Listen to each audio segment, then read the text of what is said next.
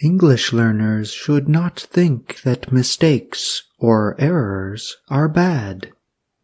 One American language expert advises that language learners should instead see errors as signs of progress. Alex Poole is a professor of English and interim department head of modern languages at Western Kentucky University. One common problem is that English learners think too much about errors instead of communication.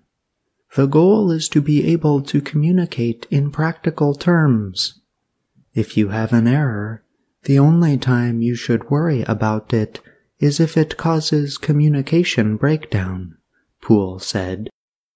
Poole has some useful ideas about ways English learners can use errors. When you are speaking with a native English speaker, there are two kinds of things you can do to look for errors, Poole said. The first is to look for misunderstanding or other signs of confusion. For example, perhaps a person gives an unusual response to something you said. You can then ask them directly what the problem is. The second works if you know a native speaker well. You can ask them about the kinds of things that you say that could cause communication problems with other native speakers.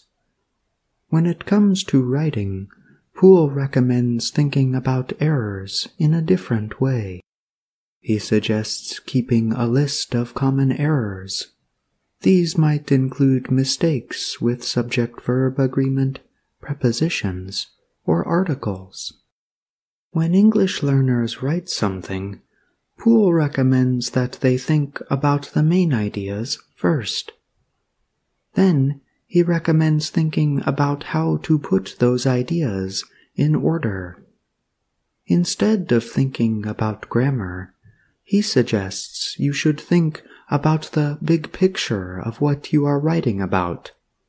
After you write something, you can go back and use your list to look for errors. One of the big ideas that came from Poole was the importance of being realistic. If you find out what is realistic, Poole said, you can create your own philosophy of errors. In other words, you can decide how errors will play a part in your own learning process. Poole described his philosophy of errors.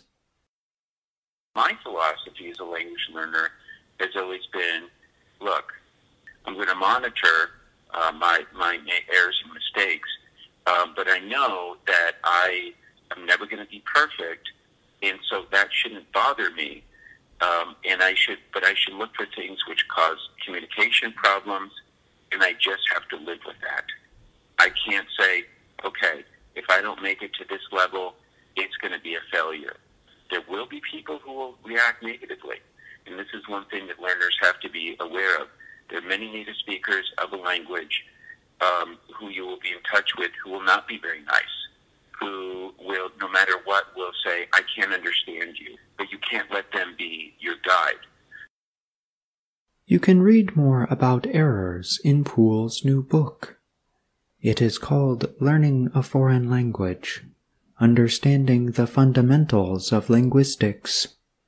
In the book, he also writes about long term plans, progress, and other issues in language learning. I'm John Russell.